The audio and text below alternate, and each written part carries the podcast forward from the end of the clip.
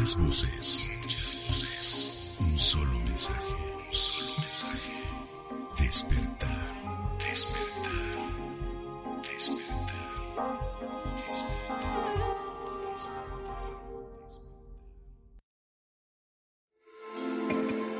Holosofía.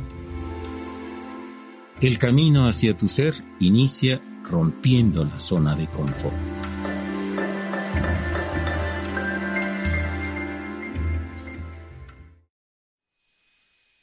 Tal amigos? Muy buenas tardes tengan todos ustedes. Gracias por continuar con nosotros.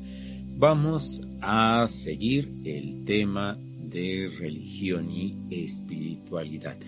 Es un tema que por lo general, si ustedes buscan información en eh, YouTube, por ejemplo, eh, van a encontrar mucho, eh, muchos, muchos elementos, pero realmente abarcan eh, aspectos muy pequeños o enfatizan en uno solo, cuando es un tema que verdaderamente eh, te lleva a encontrar mucho material para tocar.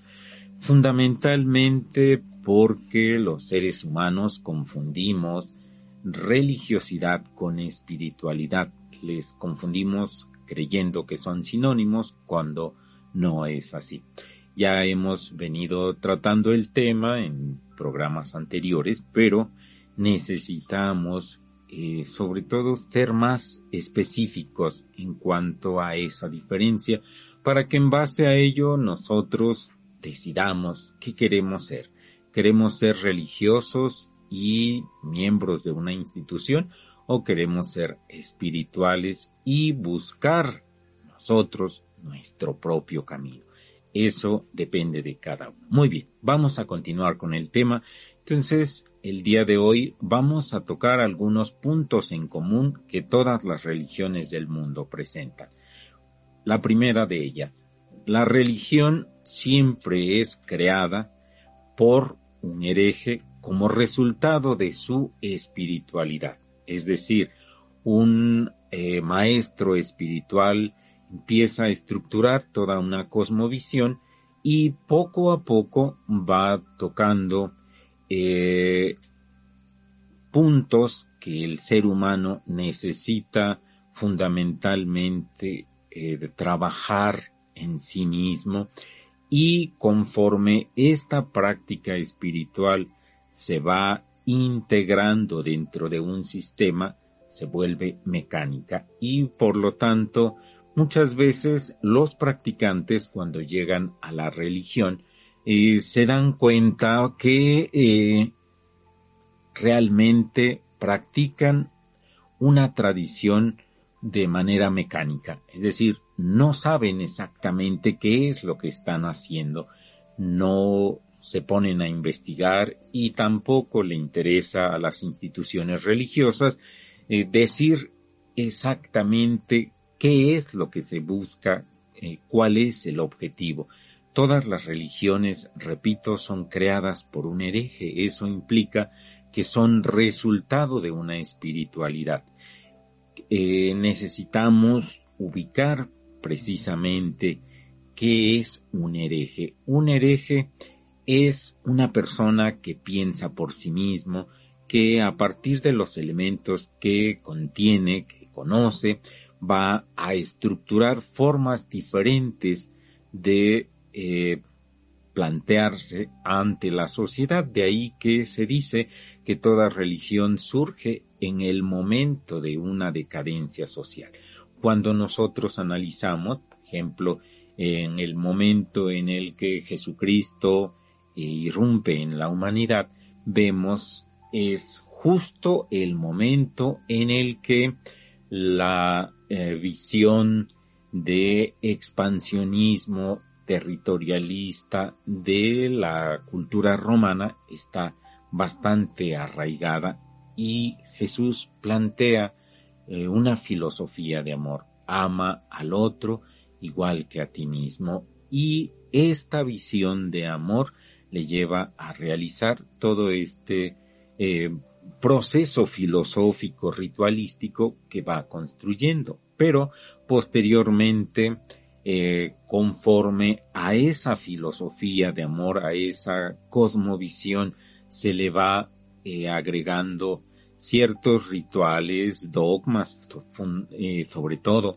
y cuando nosotros vemos ya la religión ya está total y completamente eh, cerrada a los cambios. Nosotros como practicantes mm, entramos y la dinámica ya está, a ti no te piden permiso, uh, no te piden tu opinión para determinados rituales, etcétera. Tú tienes que cumplir mecánicamente con ellos. En cambio, la espiritualidad te lleva a cuestionarte, la espiritualidad te lleva a buscar, no solo te limitas a tu religión, también buscas qué te puede aportar esta otra religión, esta otra religión que me aporta, etcétera, etcétera.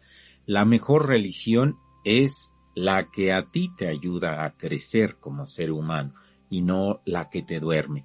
Necesitamos ser conscientes de este punto y en un principio mencionaba que toda religión es creada por un hereje, debido a que este maestro espiritual, llámese Buda, Jesús, Zoroastro, Mahoma, como tú quieras, él empieza a ver cómo se mueve el pueblo, empieza a ubicar algunos problemas que tiene ya la estructura social y propone, plantea, ante esta situación de expansión territorialista de la eh, cultura romana, Jesucristo plantea una visión diferente. Lo mismo sucede con Buda. Cuando Buda nace en la India, el sistema de castas es inamovible. El que nace en los niveles más bajos, el que nace como paria, siempre será paria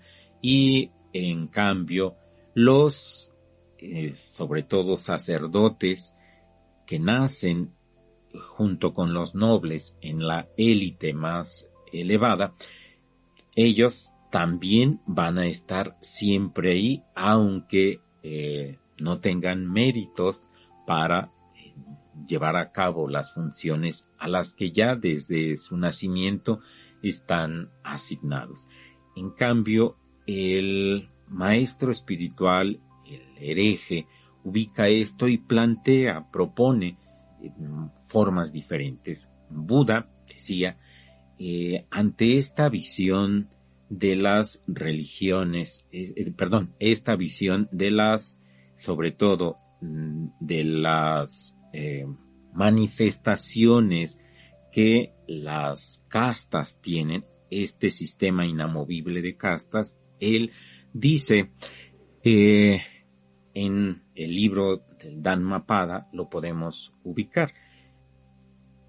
Plantea fundamentalmente un cambio en el que nos vamos a ir enfocando cuando nosotros ubicamos este proceso. ¿Qué dice? Eh, dice eh, Buda, noble no es aquel que se viste con piel de antílope, noble es aquel que le tiende la mano a quien lo necesita.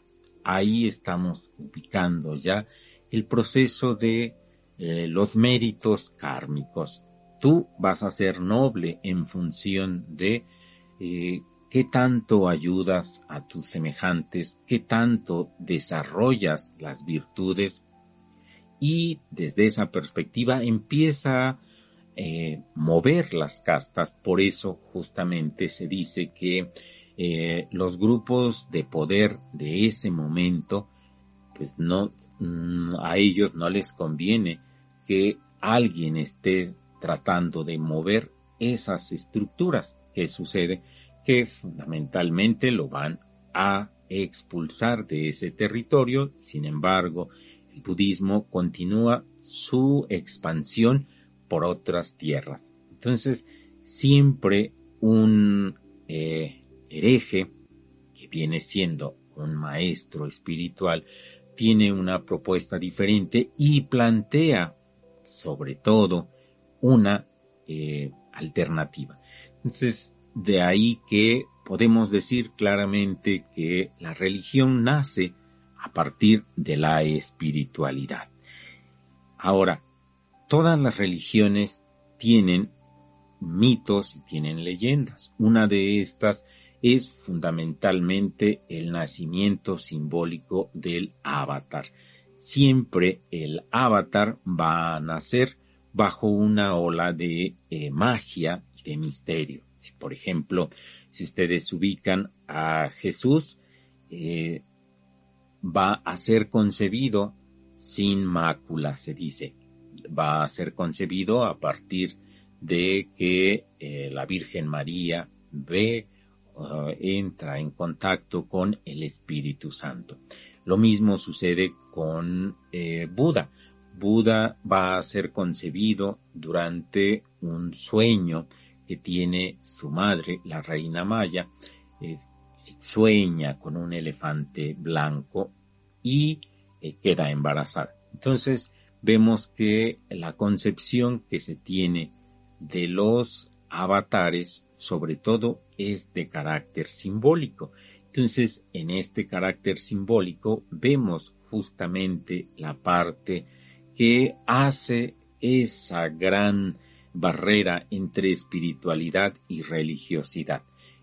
Toda religión está basada en símbolos, en mitos, leyendas y maneja para el pueblo una información, mientras que eh, la espiritualidad está tratando de comprender, la religiosidad está tratando de que sus practicantes simplemente reproduzcan los parámetros que se les está indicando desde un principio.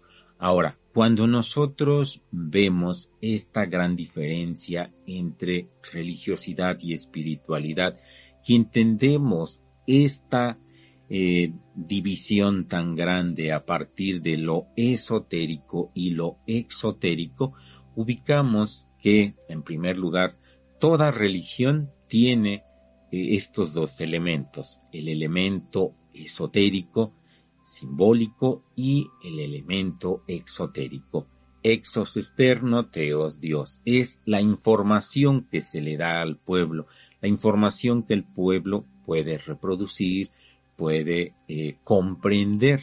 ¿Por qué? Porque para eso le dieron las bases. Pero eh, la parte esotérica, simbólica, es el conocimiento secreto que fundamentalmente es eh, entendido únicamente por la élite religiosa, es decir, por las altas esferas de toda institución religiosa. Entonces, muchas personas no comprenden la diferencia entre el esoterismo y el ocultismo.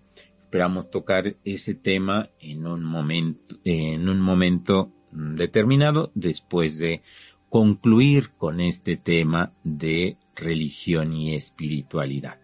Ahora, mientras que en las religiones, decíamos, el avatar nace bajo toda una atmósfera y es concebida en toda una atmósfera simbólica, mueren de una manera muy simple.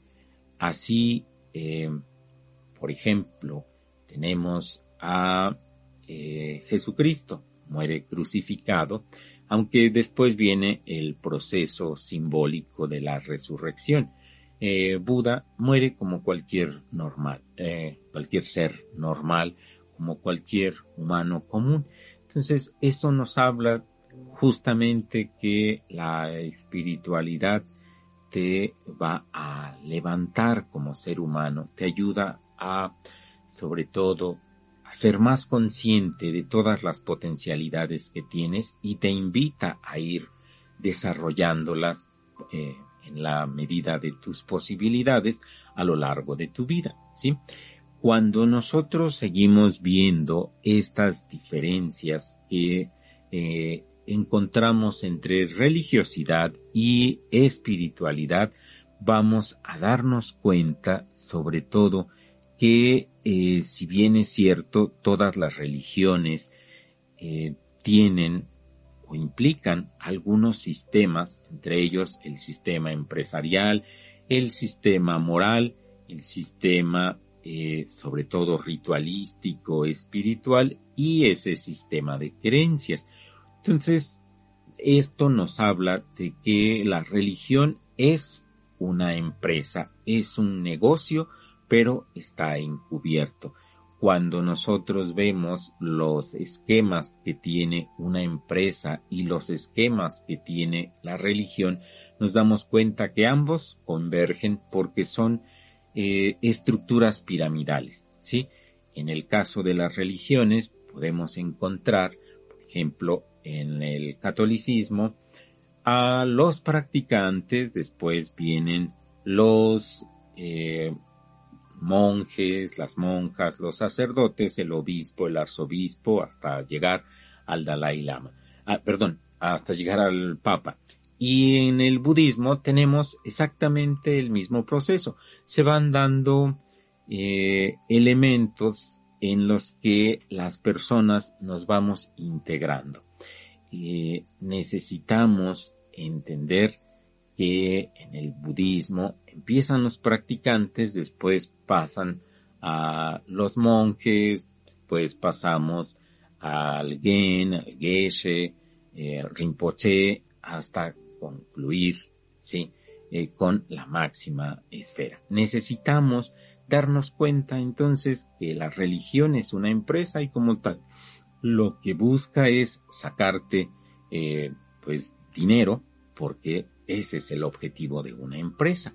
Entonces, ahora, cuando nosotros ubicamos, las religiones se basan en un eh, código moral, van a tratar de eh, regir nuestra conducta para que podamos vivir en armonía.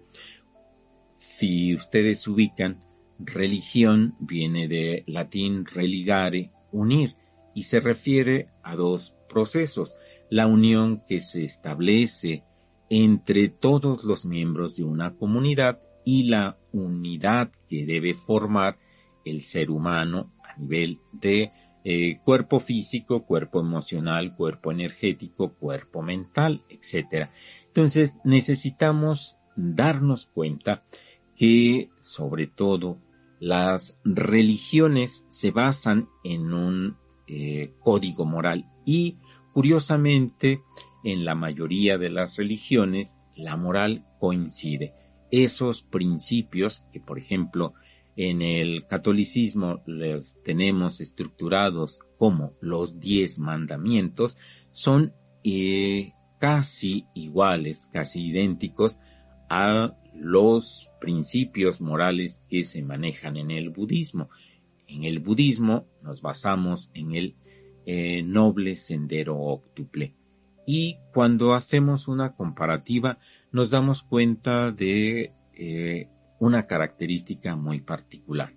Mientras que en la Iglesia Católica se dice no mentirás, no robarás, no desearás a la mujer de tu prójimo, etcétera, etcétera, en el budismo, en lugar de decir no mentirás, se dice se habla de un principio de veracidad, principio de respeto a la vida.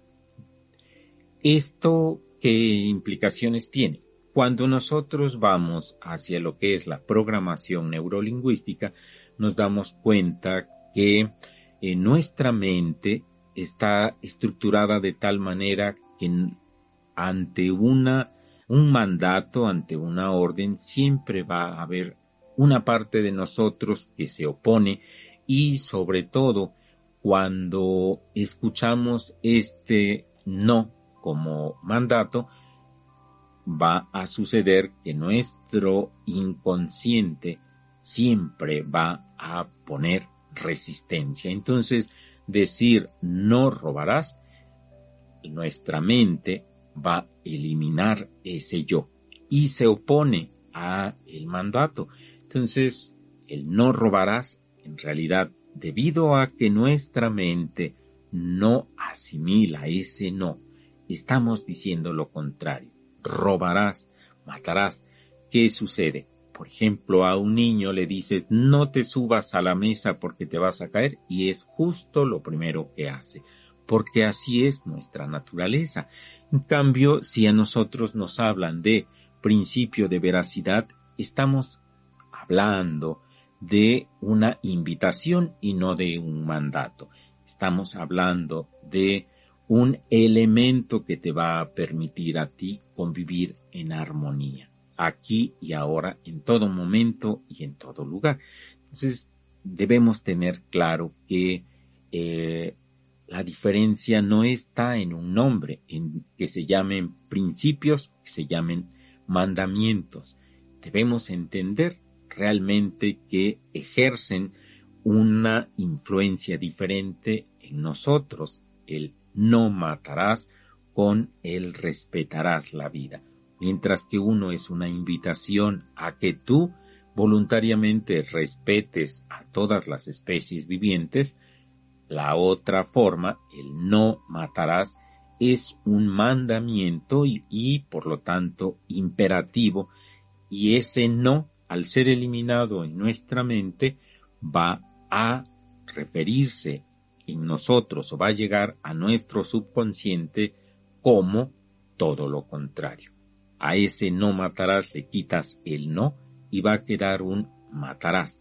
Entonces, cuando nosotros analizamos el eh, código moral de la cultura católica, nos damos cuenta que todo es en imperativo y es una negación a. Es decir, no matarás, no robarás, no desearás a la mujer de tu prójimo, te está invitando a hacerlo, ¿sí? ¿Por qué razón? De manera inconsciente, por supuesto, pero lo vas a reproducir. Necesitamos darnos cuenta de estos elementos y ¿cómo nos damos cuenta? Pues es fácil investigando. Gracias a la investigación podemos ir ubicando esos elementos, ¿sí? Ahora, cuando nosotros vamos ubicando eh, cuál es el objetivo moral que eh, toda religión tiene, nos vamos a dar cuenta que a través de ese código moral, eh, las religiones y nosotros mismos como practicantes nos vamos juzgando. Qué tan bondadoso eres, qué tan noble eres, qué tan virtuoso eres, en función, sobre todo, de ese código moral que limita nuestras acciones.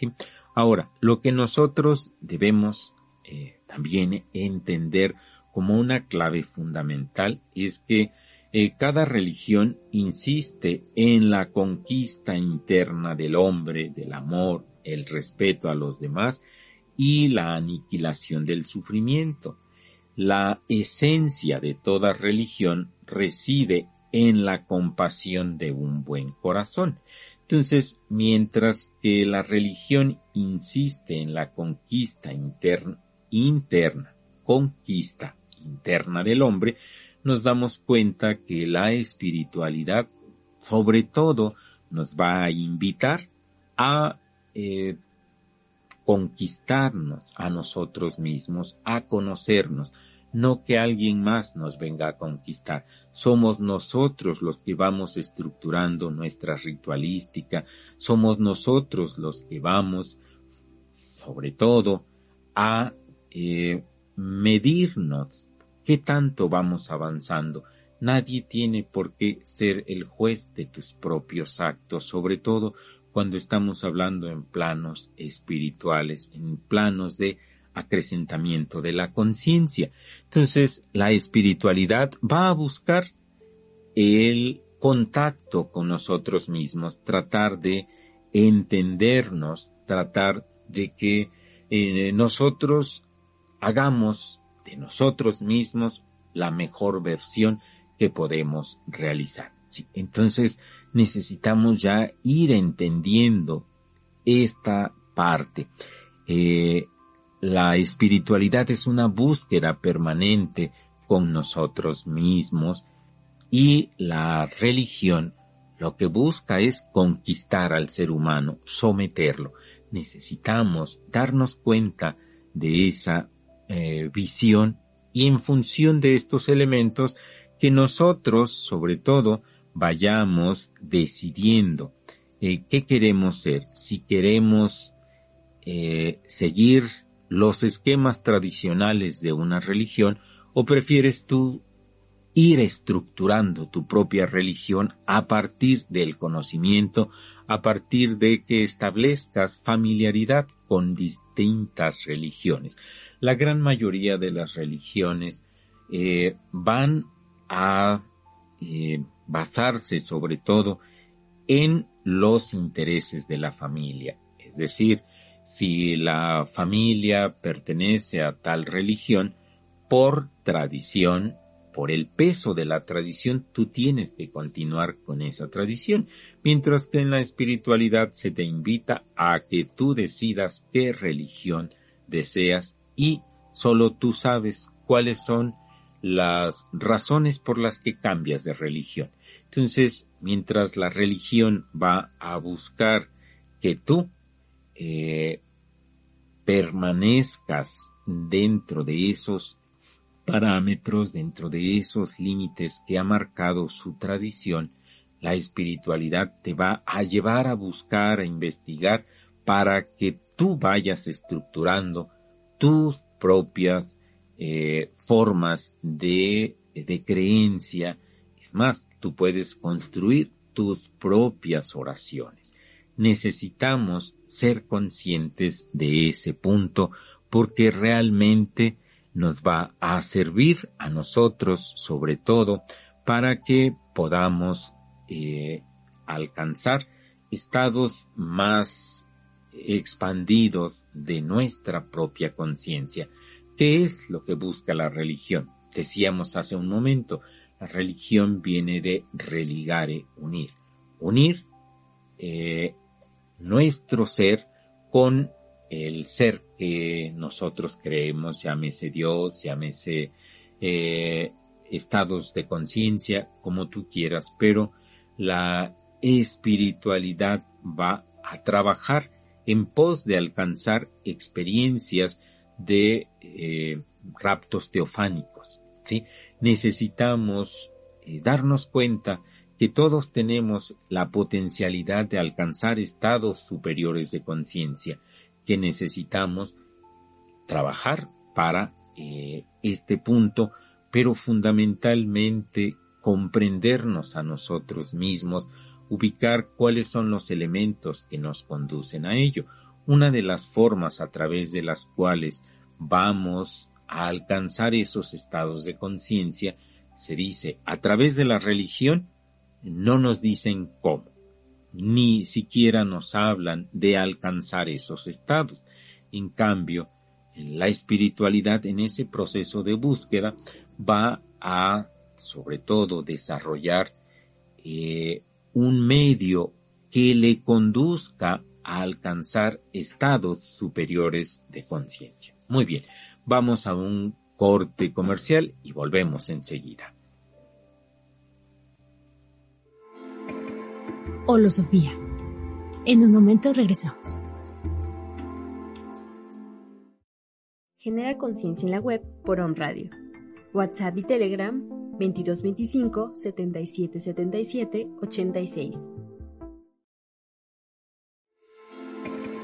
Holosofía. En un momento regresamos.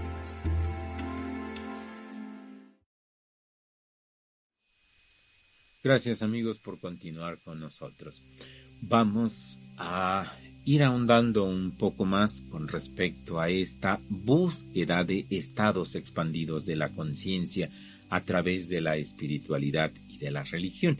Un practicante común dentro de una religión tiene pocas oportunidades de alcanzar estados expandidos de la conciencia que llamamos raptos teofánicos, eh, esos estados de conciencia que por lo general van a, a la par de un crecimiento espiritual, nos van a llevar a un crecimiento espiritual. De hecho, si tú alcanzaste un estado expandido de conciencia durante tus prácticas religiosas, eso te va a hacer un ser más espiritual Para alcanzar esos niveles de conciencia existen muchos métodos. Lo importante es que nosotros investiguemos qué método nos va a servir. Uno de esos métodos es, sobre todo, la sublimación de la sexualidad. Mientras que la religión va a reprimir tu sexualidad, la eh, espiritualidad busca que tú a través de diversas actividades sublimes esta energía. La libido debe ser eh, transmutada. De ahí que, por ejemplo, este proceso de transmutación se conoce dentro del esoterismo y el ocultismo como alquimia. Es la sublimación del plomo en oro. La transformación de plomo en oro hace referencia justamente a la idea del el proceso de la sexualidad.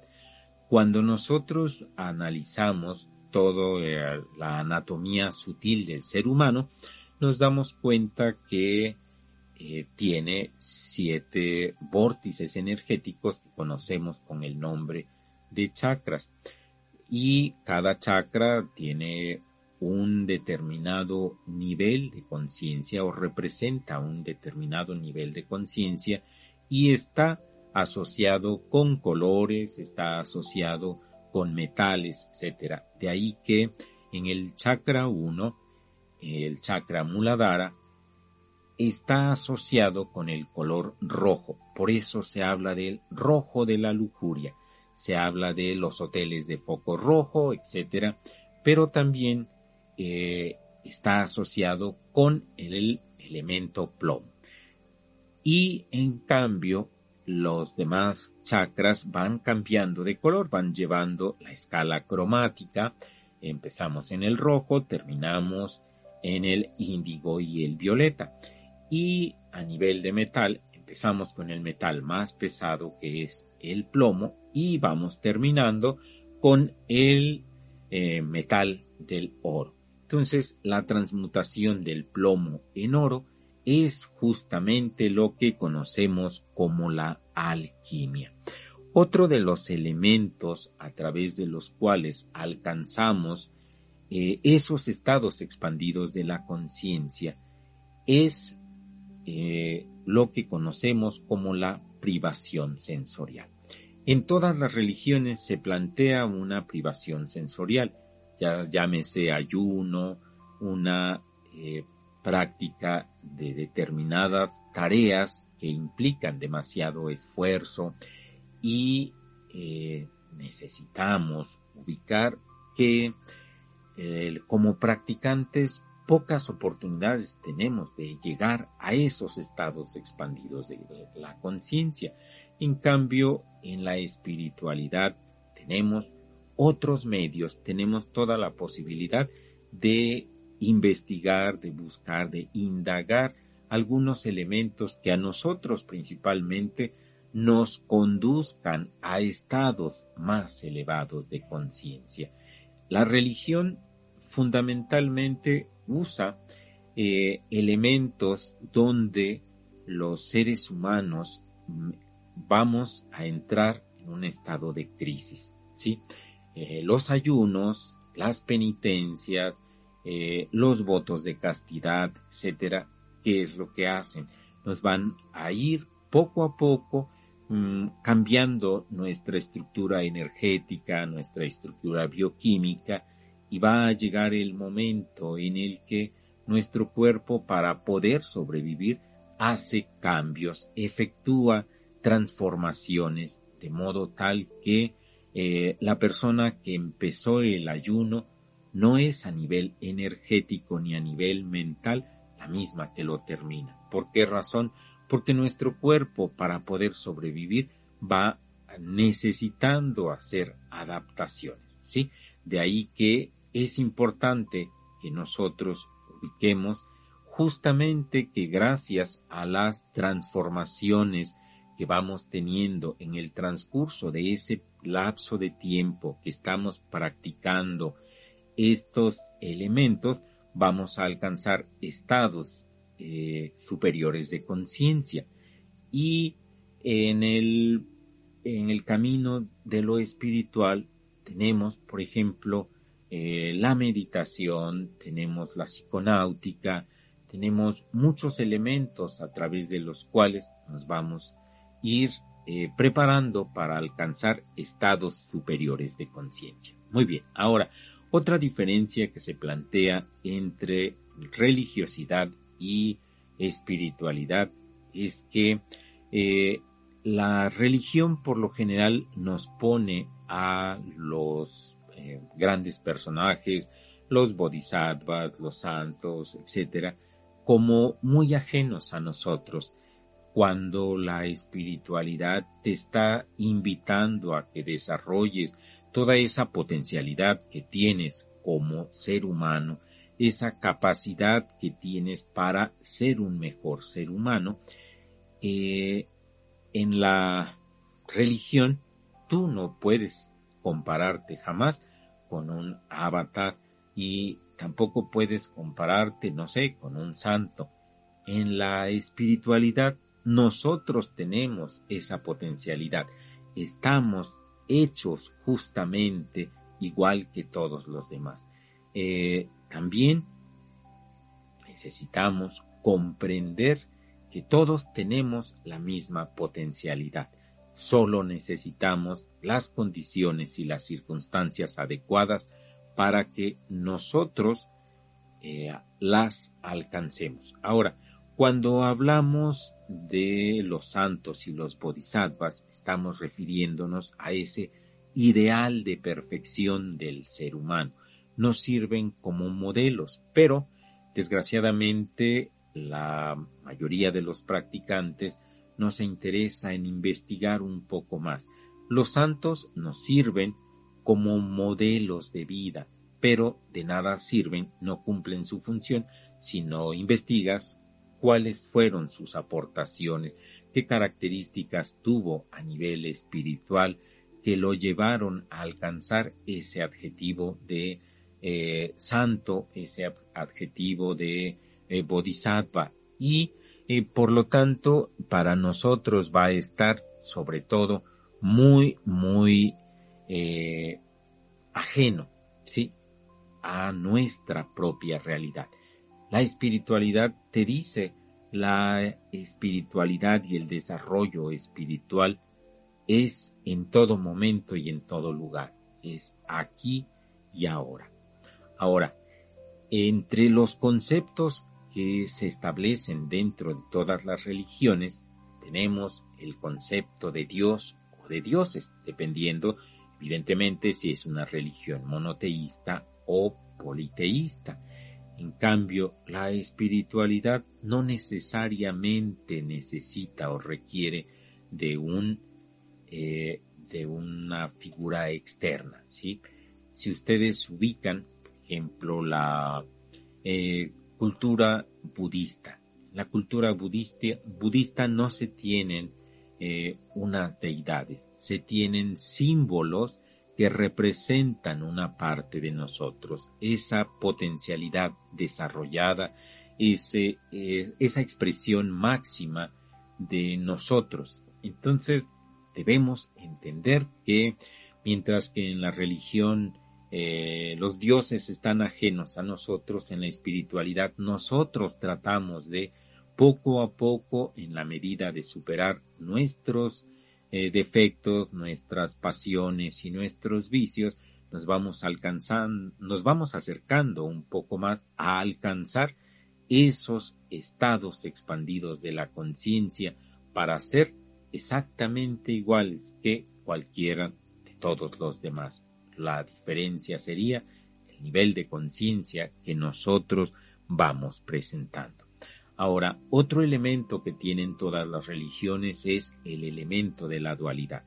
Así como está el cielo, está el infierno, en el taoísmo tenemos la idea del yin, el yang, etcétera, etcétera. Eh, en el proceso de la espiritualidad, la dualidad la tenemos nosotros mismos el cielo y el infierno son estados de conciencia que habitan en nosotros. Nosotros nos damos cuenta que así como tenemos acciones nobles, también tenemos acciones egoístas y la espiritualidad no las niega, sino al contrario, trata de hacer énfasis en ellas para que busque la causa, busque la causa raíz y trate de superarlas. Entonces, la dualidad es un elemento que siempre va a estar presente en todas las religiones. Ahora, otro elemento que tienen todas las religiones es el elemento de la Trinidad. Por ejemplo, tenemos eh, dentro de la cultura católica, pues Dios Padre, Dios Hijo, Dios Espíritu Santo. En la cultura budista tenemos a lo que llamamos el Buda, el Dharma y la Sangha, o traducido, podríamos decir, el cuerpo, la palabra y la mente de Buda, mientras en el hinduismo tenemos a Brahma, Vishnu y Shiva. Entonces, la triada es un elemento que está presente en todas las religiones, pero cuando nosotros analizamos esa triada, también nosotros la aportamos. Tenemos un cuerpo físico, un cuerpo emocional, tenemos un cuerpo espiritual. Entonces, eh, debemos darnos cuenta que tenemos el material suficiente para desarrollar nuestra propia manera de religiosidad. Y de esa manera vamos creciendo, de esa manera nos vamos desarrollando, vamos evolucionando. Otro elemento común de las religiones es el denominado eterno femenino. Todas las religiones plantean como parte de esa dualidad que ya mencionamos, la existencia de lo femenino, la necesidad de lo femenino. Eh, por ejemplo, en el caso de la cultura católica tenemos a la Virgen María. Así como está un Dios Padre, también está la Virgen María, está el elemento femenino. En el caso del el budismo tenemos a la reina eh, maya, la madre de Buda, etc. Pero también tenemos ya dentro de su iconografía a Tara Verde, Tara Blanca, etcétera, etcétera. Entonces, la parte del eterno femenino a nivel espiritual lo encontramos dentro de nosotros mismos independientemente que seamos hombres o mujeres. Eh, lo femenino es parte de esa dualidad. Todos portamos un eh, componente femenino, ¿sí? Basta que nosotros ubiquemos nuestro mismo cuerpo. Eh, el cuerpo masculino tiene pezones y los pezones no le sirven para amamantar. Es solo parte de su dualidad. Es ahí donde encontramos el denominado eterno femenino. Las mujeres tienen un clítoris y las mujeres a través de su clítoris evidentemente no van a eyacular. Entonces, ese elemento, el eterno femenino, siempre va a estar presente en nosotros. Ahora, otro elemento que todas las religiones tienen es el libro sagrado. Todas las religiones se basan en un libro sagrado, mientras que eh, la espiritualidad te lleva a buscar lo sagrado en todos los libros. Muchas personas dicen, eh, y si veo un libro de eh, pornografía, de agresión, etcétera, ¿dónde le puedo encontrar lo sagrado? ¿O cómo le puedes encontrar lo sagrado? Muy sencillo. Si existen libros de pornografía, si existen libros de agresión, de robos, etcétera, es porque vivimos en una sociedad que requiere de esos productos y por lo tanto ahí ya encontraste un elemento para que trabajes en beneficio de un mundo mejor. Necesitamos darnos cuenta de que eh, toda la filosofía no se va a eh, concretar en un libro sagrado. Necesitamos nosotros eh, buscar esos elementos sagrados siempre y constantemente. Ahora, cuando nosotros analizamos la mayoría de las religiones tiene una didáctica religiosa y esa didáctica religiosa se basa fundamentalmente en mitos, en leyendas y credos.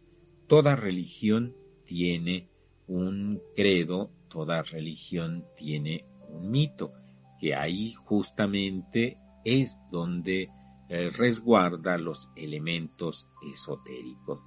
El esoterismo está eh, escondiendo a través de personajes y a través de símbolos, va a construir una enseñanza, pero esa enseñanza el practicante no la va a poder identificar porque no tiene los códigos para desentrañarla. En cambio, una persona espiritual trata de entender eh, qué quiere decir esto, qué representa esto, qué simboliza esto, y en base a eso, eh, en mayor o menor medida, trata de hacer una hermenéutica de los textos. No solo se trata de repetirlos literalmente, sino fundamentalmente de irlos comprendiendo. Ahora, algunos avatares van a utilizar elementos muy característicos dentro de su didáctica. Tenemos a Jesucristo y sus parábolas y también eh, tenemos, por ejemplo, a Buda con las historias que cuenta. Necesitamos eh, darnos cuenta que estos elementos siempre van a estar presentes en toda religión. Nosotros como una persona eh, espiritual ¿Qué es lo que debemos hacer? Tratar de entender el mensaje, la esencia profunda de toda esa historia y no quedarnos únicamente con el elemento de eh, que nos enseñan, el elemento que se nos da. Busca más allá. Un ser espiritual es un eterno buscador. Ahora, otro elemento que tienen las eh, religiones es un conjunto de palabras sagradas. Las palabras sagradas son evidentes en todas las religiones. Por ejemplo, en el hinduismo tenemos el Om, se considera un sonido sagrado. En el cristianismo tenemos la palabra Amén. En el budismo tenemos mantras, etc. Entonces, estas eh, estructuras lingüísticas van a hacer referencia a elementos muy específicos que sobre todo van a tratar de eh, acercarnos a nosotros un poco más a estados más elevados de conciencia. ¿sí? Ahora, dentro de los elementos religiosos comunes a toda institución de esta naturaleza, encontramos las oraciones. En todas las religiones existen oraciones. Eh, los cristianos tenemos eh, típico el Padre Nuestro, también tenemos las oraciones eh, de que se hacen, por ejemplo, en la Semana Mayor, etcétera. Necesitamos ubicar todas las religiones tienen oraciones pero en el mundo de lo religioso no siempre comprendes exactamente qué quieres decir, cuál es el mensaje, qué estás pidiendo, mientras que en la espiritualidad vas a tratar de comprender qué estás diciendo cuando repites tal o cual credo, tal o cual eh, mm, oración. Ahí ya estás haciendo uso de la espiritualidad. Desde el momento en que tú empiezas a investigar, a tratar de quedar eh, sobre todo eh, implicados en un proceso, necesitamos nosotros comprender qué es lo que estoy diciendo, para qué lo digo, por qué lo estoy diciendo, etc. Ahora, cuando analizamos las religiones, vemos que toda religión tiene siempre un lugar sagrado. Siempre va a haber lugares sagrados. Por ejemplo, tenemos la Meca, tenemos eh, en la India muchísimos lugares, tenemos aquí en México todas nuestras iglesias, etcétera. pero eh, en la espiritualidad lo sagrado es tu propio cuerpo, lo sagrado eres tú. Entonces, tú tienes que aprender a respetar tu cuerpo porque gracias eh, a tu cuerpo estás evolucionando, gracias a tu cuerpo estás creciendo. Debes entender que necesitamos cuidar nuestro cuerpo. Recuerda, eh, dentro de las enseñanzas que se nos dan en el camino de la, eh, del desarrollo espiritual, está la idea de aprender a respetar nuestro cuerpo. Dice eh, Jesucristo, no solo de pan vive el hombre, sino de toda palabra que viene del Señor. De ahí que nosotros debemos comprender de qué alimentamos nuestro cuerpo. Si no solo de pan vive, también se alimenta de los programas que escucha, los programas, las películas, con las personas que convive. Así que la persona espiritual cuando entiende que se alimenta también de este proceso, necesitamos entender fundamentalmente que eh, nosotros somos los que debemos vigilar qué tipo de alimento llevamos no solo a nuestro cuerpo, sino también a lo más profundo de nuestro corazón.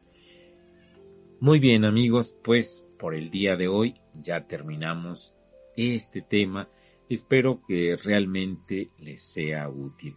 A mí eh, algo que me invitó este programa sobre todo fue la idea de que, bueno, me voy de este mundo en algún momento, pero exactamente qué cosa eh, puedo llevarme, qué me llevo, qué experiencias aprendí y descubrí que una de las grandes experiencias que eh, me llevo de esta vida es la diferencia entre ser religioso y ser espiritual. Y por eso justamente para mí es tan importante y espero que a las personas que les escuche les invite a eh, decidir si son religiosos o son espirituales. Y si son religiosos pueden ser religiosos comunes o religiosos espirituales. Muy bien, eso queda en cada uno de nosotros. Bien, pues les esperamos la próxima semana.